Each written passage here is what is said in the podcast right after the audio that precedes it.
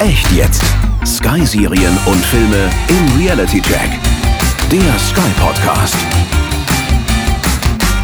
Die Ungeheuerlichkeit, dass Kinder vor ihren Eltern sterben, haben wir beide nicht verwunden. Gerade heute wäre meine verstorbene Tochter 36 Jahre alt geworden. Man weiß wohl, dass die akute Trauer nach einem solchen Verlust ablaufen wird. Aber man wird ungetröstet bleiben, nie einen Ersatz finden. Alles, was an die Stelle rückt und wenn es sie auch ganz ausfüllen sollte, bleibt doch etwas anderes. Und eigentlich ist es recht so. Es ist die einzige Art, die Liebe fortzusetzen, die man ja nicht aufgeben will.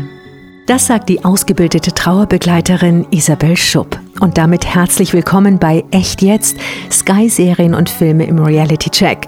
Mein Name ist Nina Liebold und gemeinsam mit unserer Expertin sprechen wir heute über die geheimnisvolle und bewegende neue Miniserie The Third Day. Something appalling happened to you. To lose how you lost. This place is safe. When was the last time you really let go, Sam? Something happened here. Something violent. Man kann sich einfach nicht vorstellen, wie es ist, ein Kind zu verlieren. Also für Eltern ist es das wohl schlimmste anzunehmende Szenario. Die hochgelobte Sky Original Serie The Third Day befasst sich genau damit. Hollywood-Star Jude Law spielt Sam, einen Ehemann und Vater, dessen kleiner Sohn ermordet wurde und der einfach nicht über diesen schmerzlichen Verlust hinwegkommt.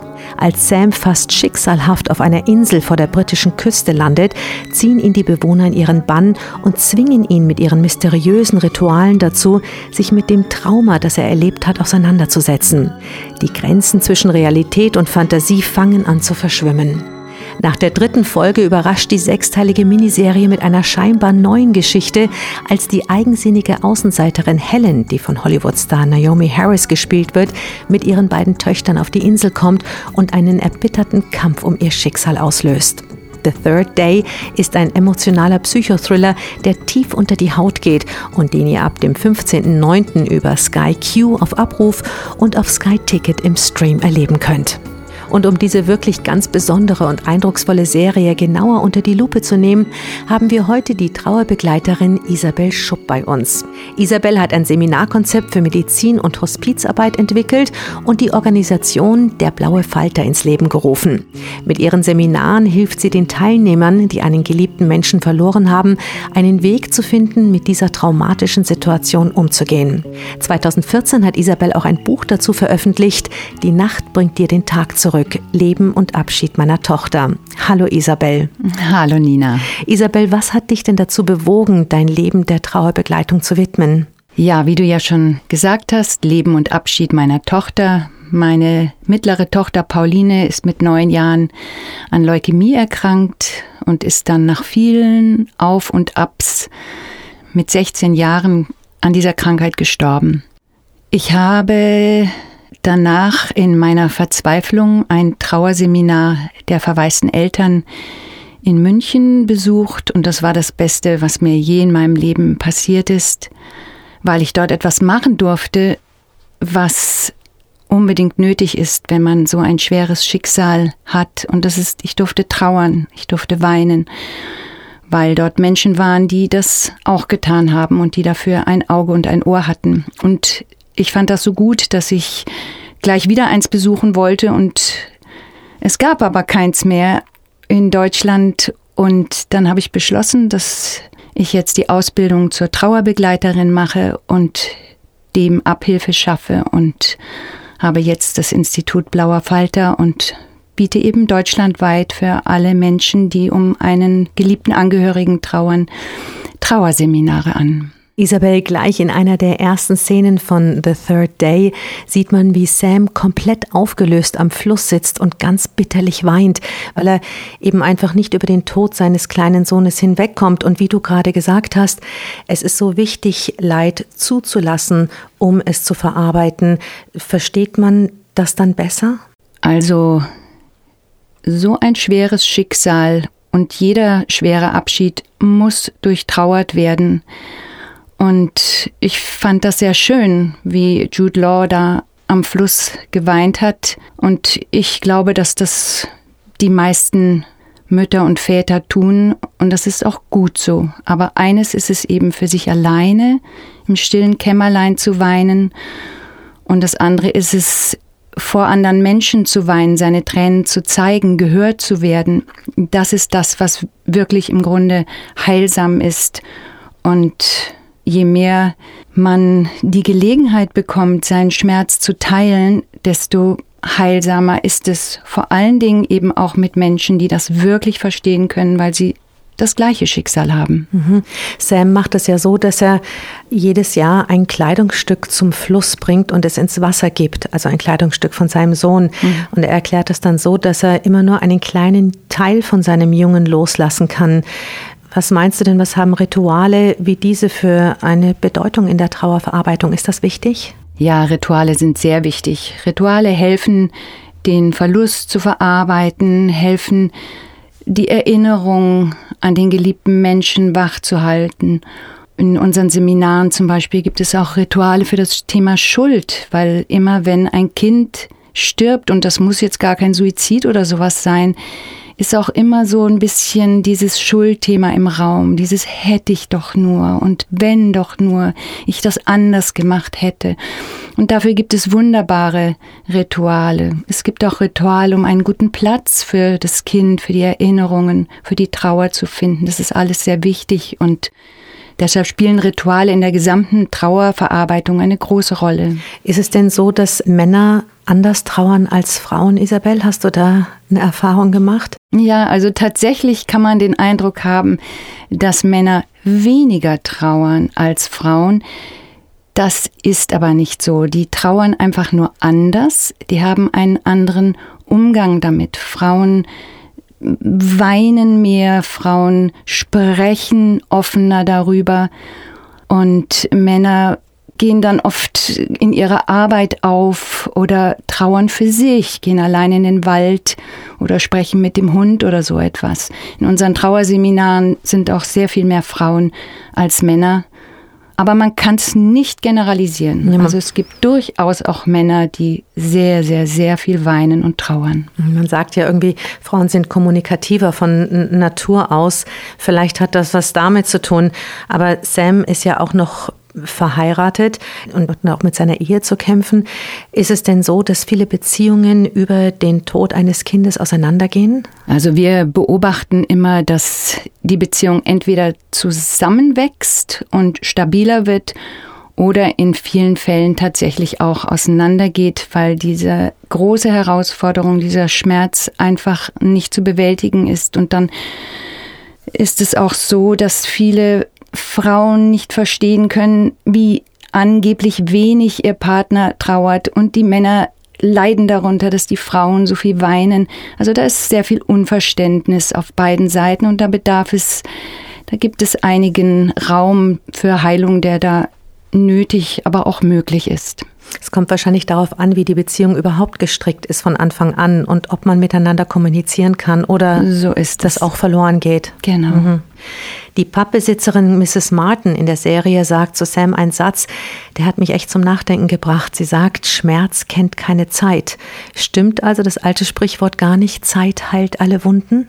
Also Eltern, die ein Kind verloren haben, möchten diesen Satz nicht hören, denn die Wunde die es reißt, wenn ein Kind stirbt, die vernarbt vielleicht, aber die wird immer ein Stück weit wehtun. Und ich sage immer, wenn etwas überhaupt diese Wunde heilen lässt, dann ist es das Trauern und immer wieder diesen Schmerz, der ja tatsächlich da ist und auch da bleibt, immer wieder dem eine Aufmerksamkeit zu geben. Das ist meines Erachtens das Heilsamste, was man in so einer Situation tun kann. Mhm.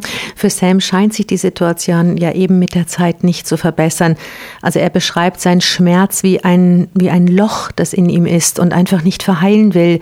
Ist das eine treffende Metapher? Ja, das ist eine sehr treffende Metapher. Man sagt ja, wenn zum Beispiel ein Ehepartner stirbt, dann wird einem was von der Seite genommen. Mhm. Und wenn ein Kind stirbt, dann ist es wie wenn einem ein Organ, wie wenn einem was aus dem Körper fortgenommen wird. Und der Schmerz ist eben auch entsprechend. Gibt es eigentlich irgendwelche wissenschaftlichen Studien, wie lange so eine Trauerphase im Durchschnitt dauert? Also es gibt ja damals noch, kann ich mich erinnern, an das berühmte Trauerjahr. Wird es danach irgendwie besser oder einfacher oder leichter? Also die Sache mit dem Trauerjahr, das ist ein Dekret von Ernst August aus dem Jahre 1830, der angeschafft hat, dass man nicht länger als ein Jahr trauern darf. Das ist inzwischen vollkommen überholt. In der modernen Trauerforschung sagt man, die akute Trauer dauert drei Jahre und nach etwa fünf Jahren kann man sagen, dass ein Stück der Trauer gut verarbeitet sein kann. Ich selber habe das genauso erlebt. Von einem Jahr kann nicht die Rede sein. Da geht es erst nochmal unter Umständen richtig tief rein. Und nach drei Jahren habe ich bemerkt, ja, es wird besser. Und nach fünf Jahren habe ich gemerkt, mh, da ist nochmal was passiert. Isabel, das heißt eigentlich, dass man mit sich selber Geduld haben soll, oder? Man muss ganz viel Geduld haben. Und das ist wirklich ein gut, dass du es ansprichst. Die meisten Eltern sind ungeduldig, wollen sofort wieder funktionieren, wollen wieder arbeiten, denken, es geht, es kann einfach weitergehen und vor allem die Umwelt denkt das und so ist es einfach nicht. Alle brauchen Geduld. Zeit bekommt eine ganz neue Dimension da drin. Also auch der Druck der Umwelt, jetzt lach doch mal, es ist doch alles okay, jetzt ist es doch schon so lange her, jetzt sei doch mal wieder fröhlich. Das Absolut. Ist ganz, ganz ja. schwierig. Und vor allen Dingen, wenn das schon wirklich länger hinter einem liegt, nach, weiß ich nicht, nach sieben Jahren, kein Mensch spricht den Namen des Kindes mehr aus. Es ist, als wenn es das Kind nie gegeben hätte.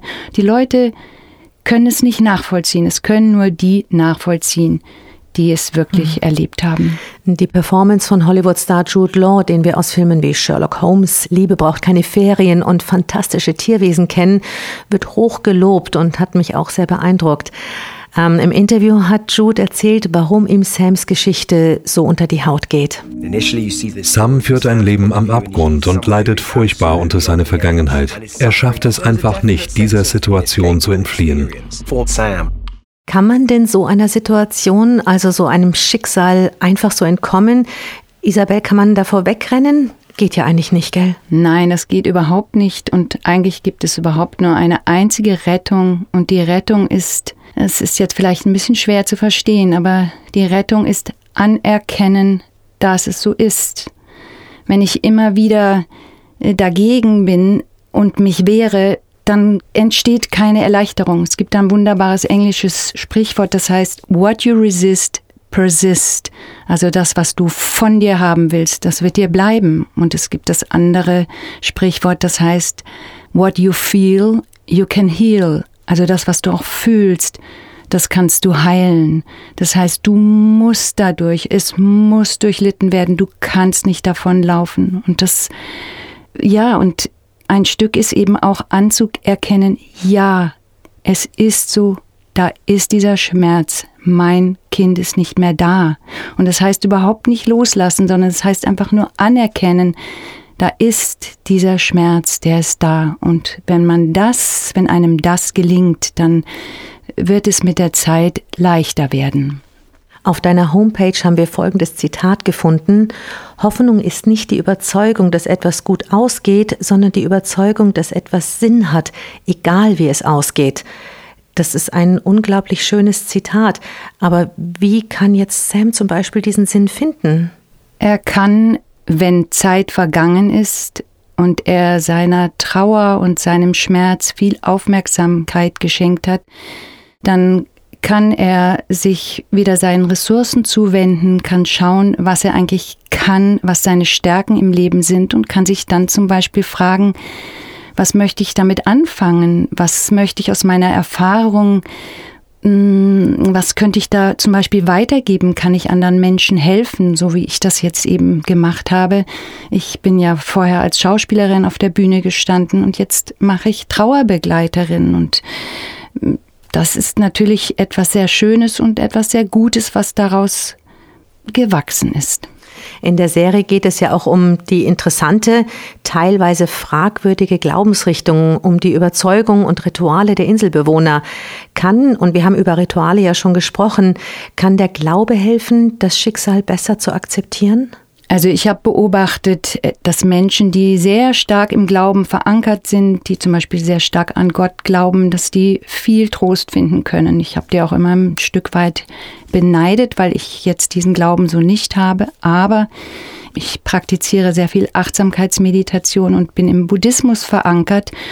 Und dort habe ich wunderbare Unterstützung gefunden und finde sie nach wie vor ja, das ist schon auf jeden Fall eine Unterstützung. Und eine Hilfe. Man kann sich darauf verlassen, dass vielleicht eben von irgendwoher ja tatsächlich etwas Hilfe kommt, oder? Ja, es ist, also gerade in meiner Tradition ist es so, dass ich mich immer wieder damit verbinde, dass auf dieser Welt nichts verloren geht. Alles bleibt erhalten. Wenn eine Blume verrottet, dann wird sie Kompost und dann erwächst daraus wieder Leben und das ist der Glaube, der mich trägt. Was sagst du denn dazu, dass ähm, wenn man sein Glück teilt, es sich verdoppelt? Und was ist an dem Spruch, geteiltes Leid ist halbes Leid dran?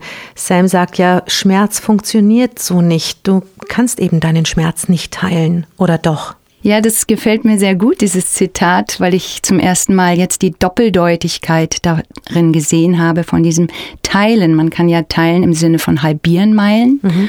und man kann aber auch teilen im Sinne von mitteilen. Also ich teile meinen Schmerz.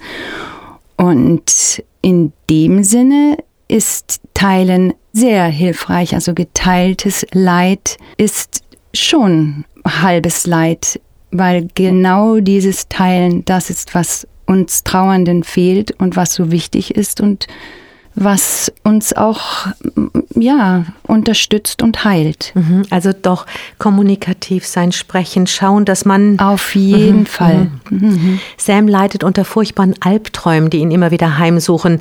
Haben Träume denn überhaupt eine Bedeutung in der Schmerzverarbeitung? Also ich muss sagen, ich habe, bin noch keinem Menschen begegnet, der solche Albträume hatte wie Sam. Ich habe Menschen begleitet mit sehr schweren Abschieden. Und Träume spielen vor allen Dingen eine Rolle, weil man sich ja wünscht, man möchte sein Kind, seinem Kind im Traum begegnen. Und das erzählen die Eltern oft, wie schön das ist, wenn sie denen begegnen. Also von Albträumen ist mir bisher noch nicht erzählt worden, aber ich wahrscheinlich gibt's die und aber ich kann da selbst nicht viel zu sagen, weil ich hatte auch keine. Okay. Der Schriftsteller Dennis Kelly, der einer der beiden Serienschöpfer von The Third Day ist, hat im Interview erzählt, welche Ebene der Geschichte ihn besonders gereizt hat. Die Idee der Dualität spielt eine große Rolle, wie zum Beispiel Land und Meer oder wie die Insel, die zuerst sehr idyllisch wirkt, aber eigentlich sehr gefährlich ist. Das Konzept der Dualität ist ja an sich schon sehr interessant und wird uns ja in der Serie auf faszinierende Art und Weise näher gebracht. Also ohne Schatten kein Licht. Aber wie findet man denn das Licht am Ende eines so langen Tunnels überhaupt wieder? Wie hilfst du zum Beispiel den Teilnehmern deiner Trauerseminare? Also erstmal was zu dieser Dualität. Das ist ja auch etwas, was im Buddhismus ganz stark verankert ist. Und entsprechend heißt ja auch das Buch, was ich geschrieben habe, die Nacht bringt dir den Tag zurück. Also es ist nun mal so, es gibt keinen Tag ohne die Nacht. Es gibt keine Geburt ohne den Tod. Das hängt alles miteinander ganz, ganz eng zusammen. Und deshalb zu deiner Frage, wie kommt das Licht an den Ende des Tunnels, in den man zunächst einmal zu dem Schatten geht.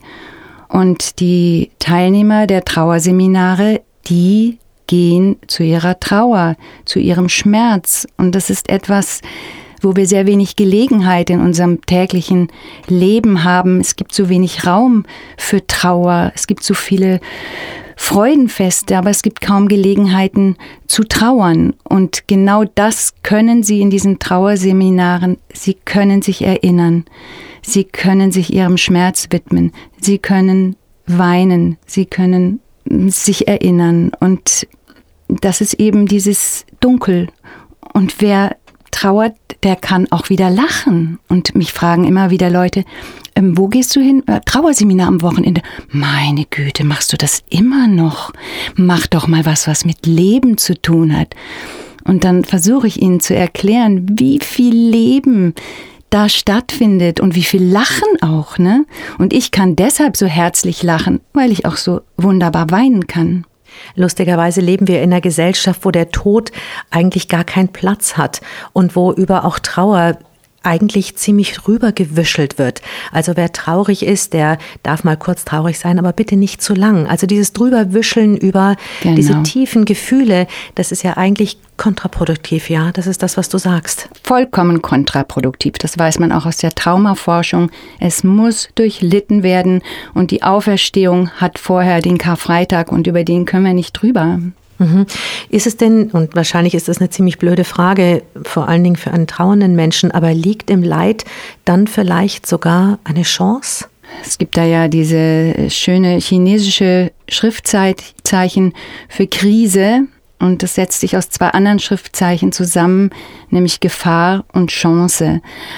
Also natürlich liegt in jeder Krise, in jedem Leid, das birgt immer auch eine Chance. Der Weg, der zur Insel führt, ist ähm, eine Straße, die nur bei Ebbe befahren werden kann, fast so wie bestimmte Gespräche, die nur in bestimmten Gefühlslagen geführt werden können.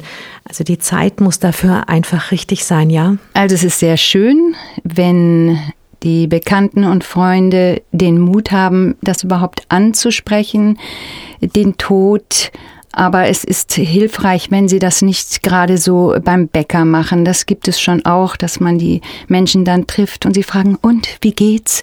Geht's schon besser?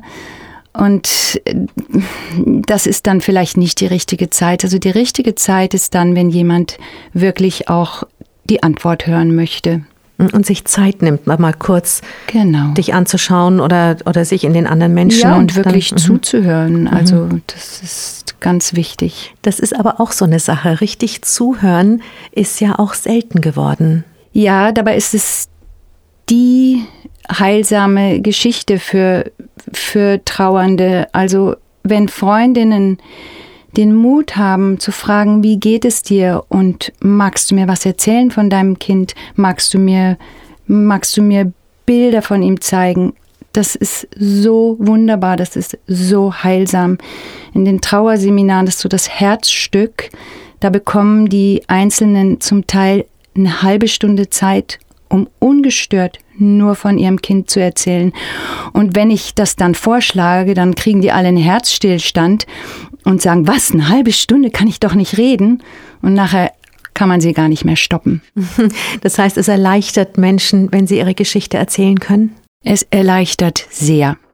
Es wird ja angedeutet, dass Sam eine blinde Aggressivität in sich trägt. Jess, mit der er sich auf der Insel angefreundet hat, meint, dass das nur das Leid und der Schmerz ist, den er fühlt. Kann sich das so äußern? Das kann sich auf jeden Fall so äußern. Die Wut kommt in der Trauerarbeit viel zu kurz.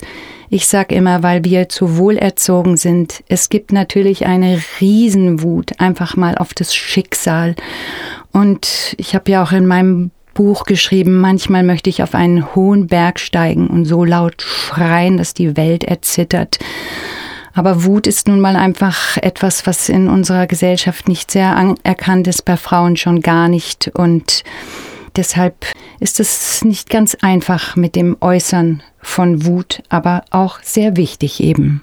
Mhm, ja, es äußert sich ja, wie gesagt, bei allen Menschen irgendwie in einer komplett unterschiedlichen Art und Weise. Mhm. Also Sam sieht auch immer wieder einen kleinen Jungen. Kann man sich in diesem großen Schmerz Dinge einbilden, also tatsächlich fantasieren? Also die Verstorbenen zu sehen, das ist etwas, was immer wieder vorkommt, ganz besonders allerdings bei alten Menschen, die zum Beispiel 50 Jahre lang mit einem Ehepartner gelebt haben und die den dann plötzlich in dem alten Schaukelstuhl sitzen sehen oder die ihn bei Tisch bei sich haben oder die auch in der Nacht zum Beispiel Geräusche hören und sicher sind, das ist jetzt ihr verstorbener Partner. Mm, es gibt es auch immer wieder, dass man in der Menschenmenge plötzlich denkt, oh, die sieht ja aus wie meine Tochter, das ist meine Tochter. Aber ähm, Ja, das sind dann auch eigentlich eher schöne Momente. So extrem, wie ich das jetzt bei Sam gesehen habe, habe ich das in der Art noch nicht kennengelernt. Nach Jude Laws Geschichte Sommer, die die ersten drei Folgen abdeckt, geht es weiter mit Winter, in dem die britische Schauspielerin Naomi Harris als Helen auf der Bildfläche erscheint. Sie spielt eine Frau mit zwei Töchtern, die ihren Mann sucht. Na, klingelt da was? Naomi hat uns erklärt, was ihrer Meinung nach das wichtigste Thema der Serie ist. Als Helen auf die Insel kommt, findet sie diese fast völlig verlassen und verwahrlost vor. Sie merkt gleich, dass etwas nicht stimmt. Im Grunde dreht sich die Serie um die unterschiedlichen Arten von Menschen mit Trauer umzugehen. Wie Naomi gerade schon gesagt hat, jeder trauert auf seine eigene Art und Weise. Die fünf Phasen der Trauer sind vom Psychologen ja so beschrieben. Leugnen, Schock, Suchen, Loslassen, schließlich Akzeptanz und Neuanfang. Aber das ist nur Theorie, oder? Ja, das ist tatsächlich die Theorie. Das ist auch, sind diese Trauermodelle, die viele, viele Jahre Bestand hatten. Heutzutage spielen die eigentlich nicht mehr die Rolle. Wenn ich zum Beispiel selber unterrichte in Trauerbegleitung, dann habe ich da gar nicht so viel Freude daran, darüber äh, da, äh, einzugehen. Heutzutage sagt man, Trauer ist einfach etwas, was wellenförmig auf und ab geht. Und immer wieder wird es Phasen der schweren Trauer geben und es wird wieder leichtere Phasen geben. Und dieses Pendeln ist auch in der gesamten Trauer Arbeit sehr wichtig. Mhm. Wir haben ja vorhin gerade darüber gesprochen, dass andere Menschen es vielleicht schwierig finden, mit der Trauer des anderen umzugehen. Warum ist das eigentlich so? Warum begegnen so viele Menschen Trauernden mit einer so hohen Unsicherheit? Also das hat verschiedene Gründe. Einmal eben den gleichen Grund wie bei der Wut, dass eben diese schwierigen Gefühle, mit denen sind wir einfach überhaupt nicht gewohnt umzugehen. Dann ist es auch einfach die Angst, selber von dem Schmerz berührt zu werden. Und es ist auch so ein Stück weit Aberglaube, dass die Menschen denken, wenn sie sich mit einer Mutter von einem leukämiekranken Kind beschäftigen, dass ihr Kind dann vielleicht auch Leukämie bekommen könnte. Das sind so diese Berührungsängste, die es da gibt. Mhm. Wie reagiert man denn richtig? Wie sollte oder wie wünscht man sich in der Situation, dass jemand auf einen zukommt? Wir haben vorhin gesagt, es sollte Zeit mitbringen und sollte tatsächlich ein Interesse haben. Aber wie ist es richtig? Man reagiert vor allen Dingen schon mal richtig, wenn man überhaupt die Nähe von so jemanden sucht und nicht die Straßenseite wechselt, wenn die trauernde Freundin gerade des Weges kommt. Dann ist es gut, wenn man weiß, wie wichtig das Erzählen ist und dass man sich nicht scheut, wirklich immer wieder den Kontakt zu suchen, zu fragen, wie ist es denn heute? Und vor allen Dingen auch immer wieder sich nach dem verstorbenen Menschen zu erkundigen, seinen Namen zu nennen und natürlich auch zum Beispiel zu den Todestagen, die präsent zu haben und da vielleicht eine Karte zu schicken. Ich denke an dich. Und das kann man auch gerne noch nach zehn Jahren machen. Das ist wunderschön, wenn man nach zehn Jahren am Todestag noch so eine kleine Gedenkkarte bekommt. Du hilfst so vielen Menschen mit deiner Art, wie du mit deinem Schicksal umgehst. Was berührt dich denn besonders an den Schicksalen der Menschen, denen du versuchst zu helfen? Ich komme mit sehr vielen, sehr unterschiedlichen Schicksalen zusammen und es berühren mich vor allen Dingen einfach viele Schicksale, die diese Eltern aushalten müssen, was mit ihren Kindern passiert ist. Und es berührt mich unglaublich, dass diese Menschen überhaupt kommen. Es berührt mich, wie stark sie sind, wie verletzlich sie sich zeigen und mich als Trauerbegleiterin daran teilhaben lassen. Gibt es dir auch eine gewisse Kraft, anderen Menschen zu helfen? Ist das für dich eine, eine gute Sache?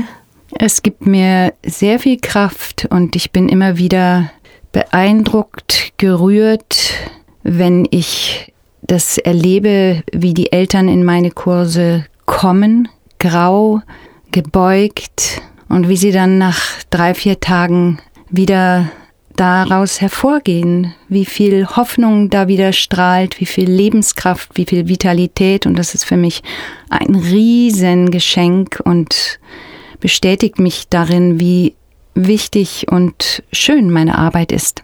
Du hast vorhin gesagt, der Buddhismus hilft dir. Gibt es auch gewisse Bücher oder Musik oder Zitate, die du dir immer wieder vor Augen hältst? Es gibt ein wunderbares Zitat, zum Beispiel von keinem Geringeren als Sigmund Freud, der seine Tochter verloren hat und er schreibt neun Jahre nach dem Tod seiner Tochter Sophie, die an der spanischen Grippe gestorben ist, an einen Freund, die Ungeheuerlichkeit, dass Kinder vor ihren Eltern sterben, haben wir beide nicht verwunden. Gerade heute wäre meine verstorbene Tochter 36 Jahre alt geworden. Man weiß wohl, dass die akute Trauer nach einem solchen Verlust ablaufen wird. Aber man wird ungetröstet bleiben, nie einen Ersatz finden. Alles, was an die Stelle rückt, und wenn es sie auch ganz ausfüllen sollte, bleibt doch etwas anderes. Und eigentlich ist es recht so. Es ist die einzige Art, die Liebe fortzusetzen, die man ja nicht aufgeben will. Ja, und das finde ich ein wunderbares Zitat, denn da wird genau das deutlich, man will die Liebe nicht aufgeben. Und diese ganzen Ideen von lass doch los, das ist es nicht. Es geht darum, einen guten Platz für die Liebe und einen guten Platz für die Trauer und einen guten Platz für unsere lieben Verstorbenen zu finden. Isabel, vielen, vielen Dank, dass du heute im Studio warst und mit uns über die neue Sky-Serie The Third Day gesprochen hast und uns einen besseren Einblick in das wirklich schwierige Thema der Trauerverarbeitung gegeben hast. Vielen Dank. Gerne. Das war Isabel Schupp, Trauerbegleiterin und Gründerin der Organisation Der Blaue Falter. Wer nach The Third Day Lust auf mystische Geschichten hat, dem können wir Lucifer empfehlen. In dieser Fantasy-Serie mischt der Teufel höchstpersönlich die Stadt der Engel auf. Lucifer, der von Tom Ellis gespielt wird, ist gelangweilt von der Hölle und eröffnet einen Nachtclub in LA, wo er zusammen mit der hübschen Ermittlerin Chloe Decker bald auch Mörder jagt.